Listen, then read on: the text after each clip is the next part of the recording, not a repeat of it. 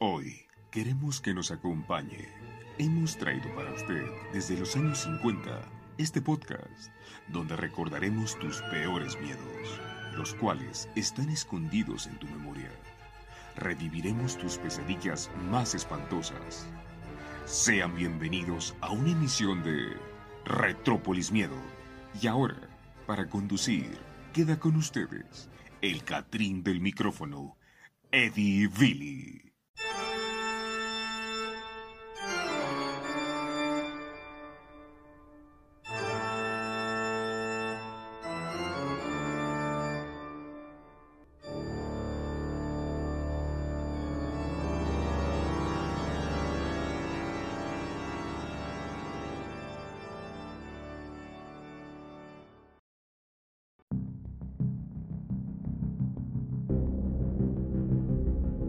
Amigos, bienvenidos a un capítulo especial de...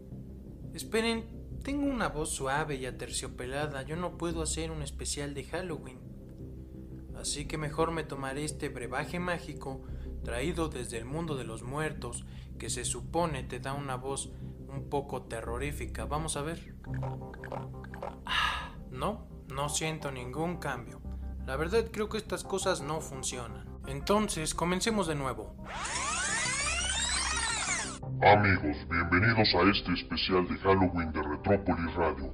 Yo soy el Catrín del micrófono Eddie Billy y el día de hoy reviviremos sus peores miedos por medio de una historia traída desde 1957 llamada El pasajero recogido.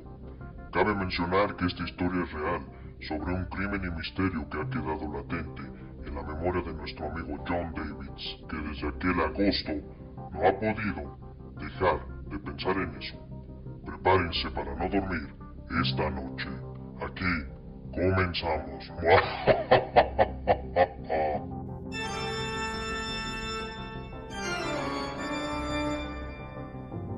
Alrededor de las dos y media de la madrugada de aquel mismo día, el soldado de aviación, Carlos Wagner, de 21 años, y su esposa Molly, de 18, viajaban al oeste por la carretera número 40 de Missouri Wagner. Había estado en su casa en Indiana con licencia de 15 días y regresaba a la Fuerza Aérea de Salina, en el estado de Kansas. En la carretera vio a un hombre, al parecer joven, pulcramente vestido con una camisa deportiva a cuadros y pantalón gris, que estaba haciendo señas de que lo llevara. ¿Te parece si lo llevamos, querida? Preguntó Wagner a su esposa. No lo sé, Carlos. Creo que no estaría mal. ¿A dónde va usted, amigo? Preguntó Carlos deteniéndose. Voy para Denver. Respondió el sujeto. Podemos llevarlo hasta Salina, en Kansas. Está a mitad del camino. Dijo Carlos. Perfectamente. Contestó el desconocido, al mismo tiempo que subía el asiento trasero del Pontiac de dos puertas. El aviador se extrañó de la resistencia de su pasajero a entablar conversación. A medida que iban pasando los minutos, iba recordando cosas que había leído acerca de estos individuos recogidos en las carreteras y comenzó a sentir una ligera preocupación. Podía ver que Molly, encinta, por primera vez también estaba algo inquieta. Pero pasaban los kilómetros y nada sucedía por lo que Carlos y Molly empezaron a olvidar sus sospechas. El pasajero de asiento trasero, que parecía más viejo de lo que ellos habían pensado, se había dormido.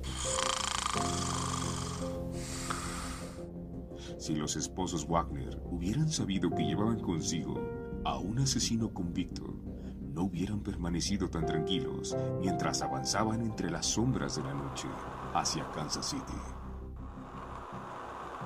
De pronto, en la radio de bulbos del Pontiac, se escuchó un aviso oportuno de los noticieros.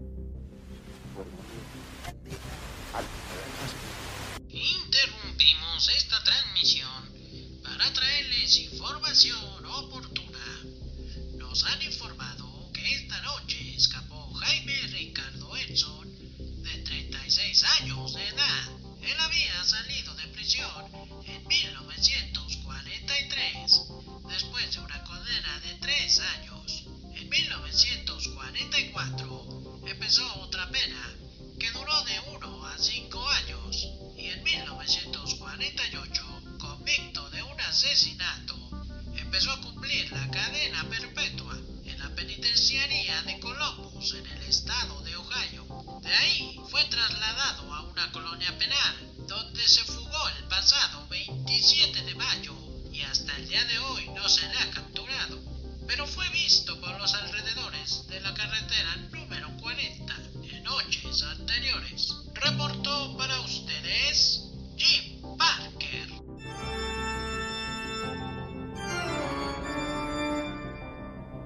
Al escuchar esto, el terror invadió a nuestros protagonistas.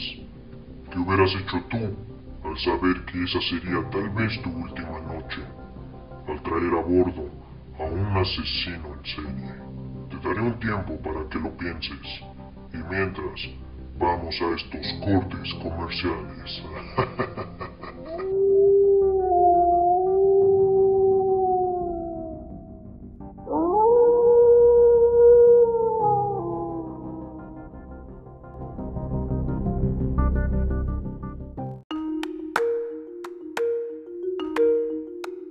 La flaca sentada en la cama, pues a Eddie esperaba con gran ansia.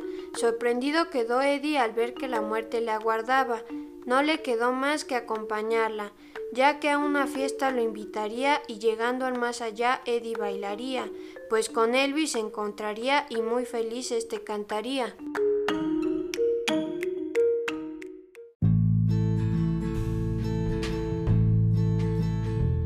Estaba Eddie Billy narrando cuando de pronto apareció una figura que lo estremeció. Era la muerte, que enojada estaba porque no la entrevistaba. Eddie le dijo, tranquila flaca, es que no te contactaba. Y dime ahora que estás aquí, ¿has venido por mí? Te dejaré vivir si en tu siguiente capítulo escribes un versículo donde muestres mi grandeza y dejes de lado toda mi apariencia. Y ahora me encuentro saludando a la muerte, dejando de lado todos mis pendientes, buscando le agrade y me deje ser grande.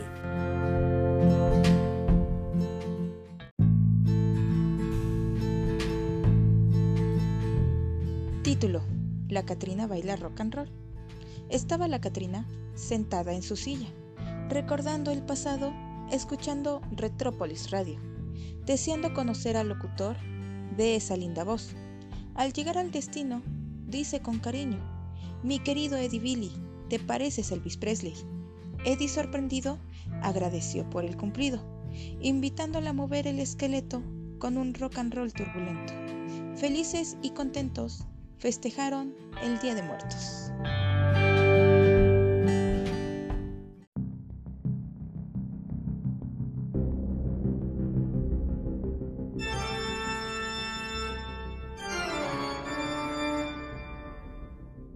Estamos de regreso amigos, y en el bloque antes de comerciales, nuestros amigos Carlos y Molly se dieron cuenta de que llevaban consigo a un famoso asesino en serie, y que tal vez esta podía ser su última noche. Escuchemos el resto de su historia y veamos qué pasa con ellos. Hacia las 4.30 de la madrugada, Carlos vio un indicador de la carretera que decía hacia Kansas City, 65 millas, 105 kilómetros, y aumentó un poco la velocidad.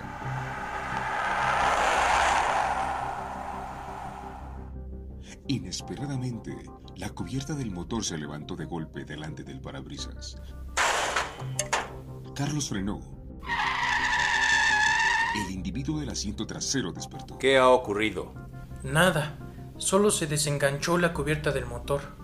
Pero por fortuna esta noche no hay tráfico. respondió Carlos, bajando del coche.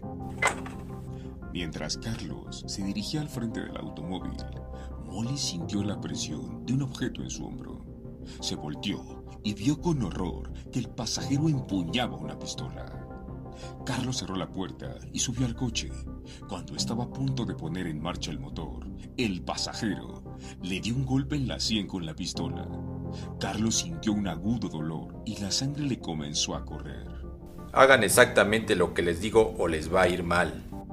Dijo, mirándolos con furia, mientras apoyaba la pistola en la cabeza de Carlos. Siga conduciendo, acérquese más hacia la ladera. En el cruce de un pequeño camino vecinal, el pasajero ordenó a Carlos que entrara en él.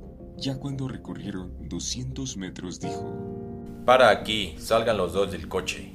Los jóvenes esposos, con las manos en alto, bajaron y permanecieron de pie en la carretera. Mientras Molly lloraba, el pasajero golpeó de nuevo a Carlos en la cabeza con la pistola y lo hizo caer al suelo. Ensangrentado, luego lo pateó en las costillas mientras le ordenaba. Levántate y abre la cajuela. Carlos se incorporó muy lento y obedeció. Métete ahí y no quiero que hagas nada, ni llames la atención. No, por favor, si quiere, déjenos aquí y lleves el coche. Cállate y súbete al asiento delantero. Sentándose en el lugar de Carlos, hizo que el carro regresara hacia la carretera, pero se detuvo sin llegar a ella. Molly dejó escapar un alarido de espanto al ver que el sujeto se le acercaba y pretendía no sé qué hacerle. Histérica, le pedía a gritos que dejara salir a su esposo entonces. Bajó del coche. Ya que tanto quieres estar con tu marido, te meteré con él.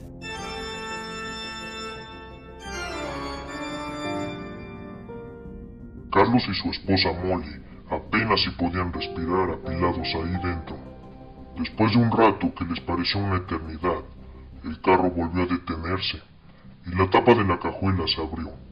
El asesino los obligó a salir y les amarró las manos, los amordazó con tiras de tela que había arrancado de una de las ropas que encontró en el auto y los metió de nuevo en la cajuela.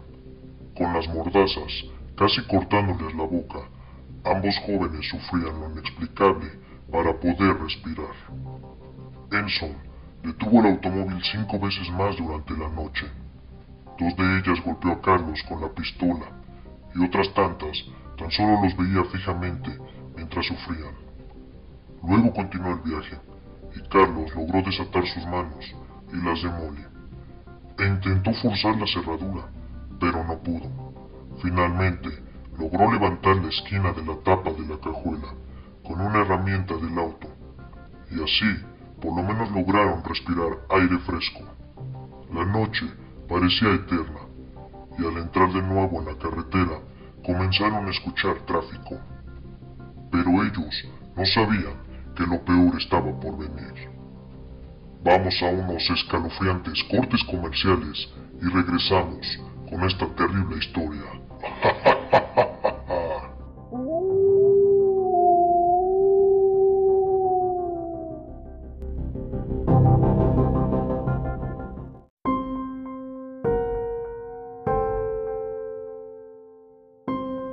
Eddie Billy, locutor de Retrópolis era.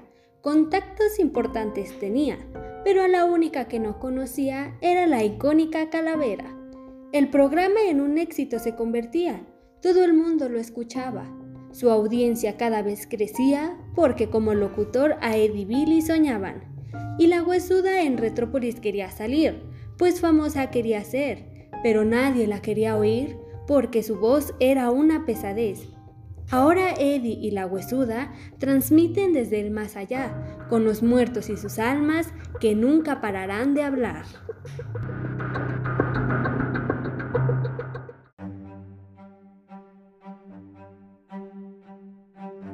En la escuela lo veía, en la calle lo seguía. La calaca, muy coqueta, en sus brazos lo quería.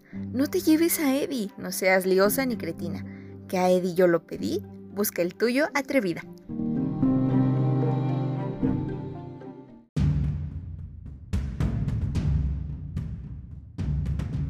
Eddie me entregaba su cariño todos los días. La muerte sola y sin amor, para ella lo quería. Aléjate de él, no seas envidiosa ni entrometida. Pero un día lo apartó de mi lado, mientras yo dormía.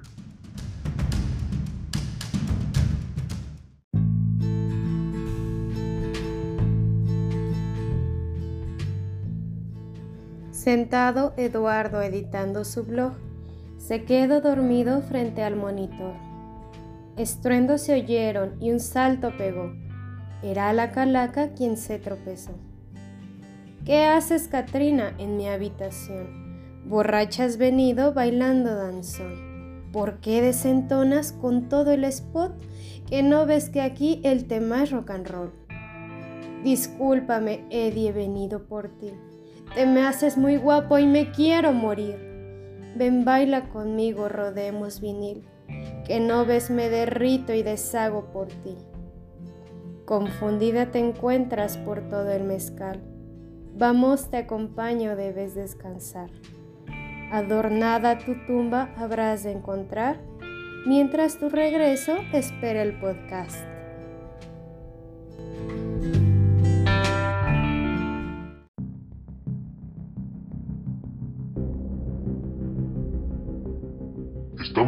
Regreso para este último bloque del programa especial de Halloween. En el bloque pasado pudimos escuchar más la historia de Carlos y Molly, los cuales están a punto de vivir la experiencia más terrorífica de su vida. Acompáñenos para ver el desenlace de esta historia, claro, si es que se atreven.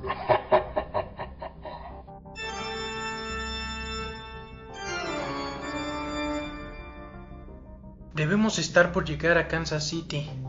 Nos rodean muchos autos. Mientras, forcejeaba con la tapa de la maleta. Quizás, si dejamos caer algunas cosas, llamemos la atención. Dejaron caer las tiras de tela con las que los habían amarrado, herramientas y todo lo que podían arrojar. Pero nadie vio estas señales. Desesperado Carlos logró sacar por el agujero su mano llena de sangre y comenzó a agitarla. Fue entonces cuando aquel automovilista la vio y me avisó. Yo puse en marcha mi auto Conecté el radiotransmisor y me lancé detrás de ellos, zigzagueando entre los automóviles hasta que logré verlos y pude ver esa mano ensangrentada en la cajuela. Esto aceleró los latidos de mi corazón mientras acercaba el micrófono a la boca. Número 221. A la jefatura. Conteste. Jefatura. Es urgente. La jefatura desde la central contestó rápidamente. Autos de patrulla, autos de patrulla. El oficial de la patrulla 521 necesita apoyo urgente. Urgente. ¿Qué ocurre, oficial? Le informé del lugar donde estaba y de la dirección que llevaba y le describí el coche que estaba siguiendo. Cuando vi que los refuerzos no llegaban, me decidí a actuar yo solo. De lo contrario, el carro dejaría atrás mi motocicleta y escaparía. No pude perder ningún instante. Al acercarme más, prendí mis luces rojas y las sirenas de la moto. El carro trató de escapar, pero pude acelerar y me le cerré con sus luces cegándome. Por lo potente que eran, no pude ver al conductor. Del interior de la cajuela salían gritos histéricos. Ayúdenos, ayúdenos por favor, aquí atrás. Me acerqué, sujetando mi arma hasta la ventanilla posterior izquierda del Pontiac pero no pude ver a nadie al interior del carro. Así que decidí abrir la puerta y en el asiento del copiloto solo pude encontrar tierra y una pistola sucia junto con un olor a descomposición. Así que asumí que el secuestrador había escapado. Me dirigí a la cajuela para sacar al matrimonio Wagner, a ver su estado de salud. Después de revisarlos, comencé a tomar su declaración. Oficial, lograron atraparlo. Era un hombre como de 30 años, Vestía una camisa de cuadros roja y un pantalón gris. De la cara no pudimos identificarlo más, ya que lo vimos muy poco tiempo. Después de eso, nos metió en la cajuela y ya no lo volvimos a ver. Mientras tomaba su declaración, mi radio comenzó a sonar y lo que escuché me congeló la sangre y sentí un escalofrío que recorrió mi piel desde la punta de mis pies hasta el último de mis cabellos. Patrulla 521. Nuestra llegada fue retrasada porque nos informan que al asesino Jaime Ricardo Benson fue encontrado en la orilla de la carretera muerto, presuntamente atropellado. Según los peritos, lleva dos días de muerto, por el estado de su cuerpo ya en descomposición. Lo encontraron con ropa de civil sin el uniforme de preso, vistiendo camisa de cuadros roja y un pantalón gris. Fue ahí cuando sentí un escalofrío enorme. Desde ese día, evito pasar por la carretera 40, ya que según testimonios de personas que pasan por ahí, todavía es posible ver a una persona a las orillas de la carretera, pidiendo un viaje, queriendo terminar el asesinato pendiente del matrimonio Wagner.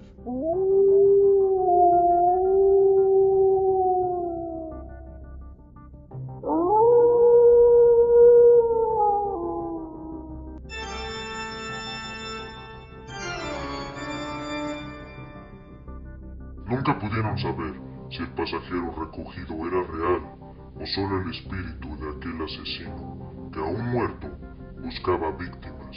Cuenta la leyenda que si pasas por la carretera número 40 es posible verlo, incluso que se acerque a tu auto. Amigos, yo soy Eddie Billy, el Catrín del micrófono, y esto fue Retrópolis Miedo. Aterradores y perturbadores sueños les desea Retrópolis Radio.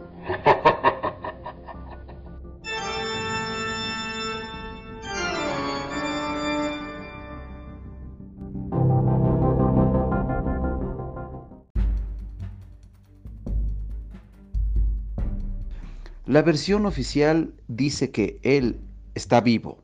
La flaca y la grucha junto con Elvis a México vino. Al lado de Scotty Moore y Bill Black en el flamante y rosado Cadillac. Después no dejamos que la misteriosa se lo llevara al rey porque la pusimos a tomar el néctar del maguey. Presley enamorado de esas tierras y sus tradiciones, cantamos todas sus canciones. Ahora, los Blue Moon Boys decidieron venir todos los 2 de noviembre a divertir. Y en la gran fiesta cantó su popular Fun en Acapulco.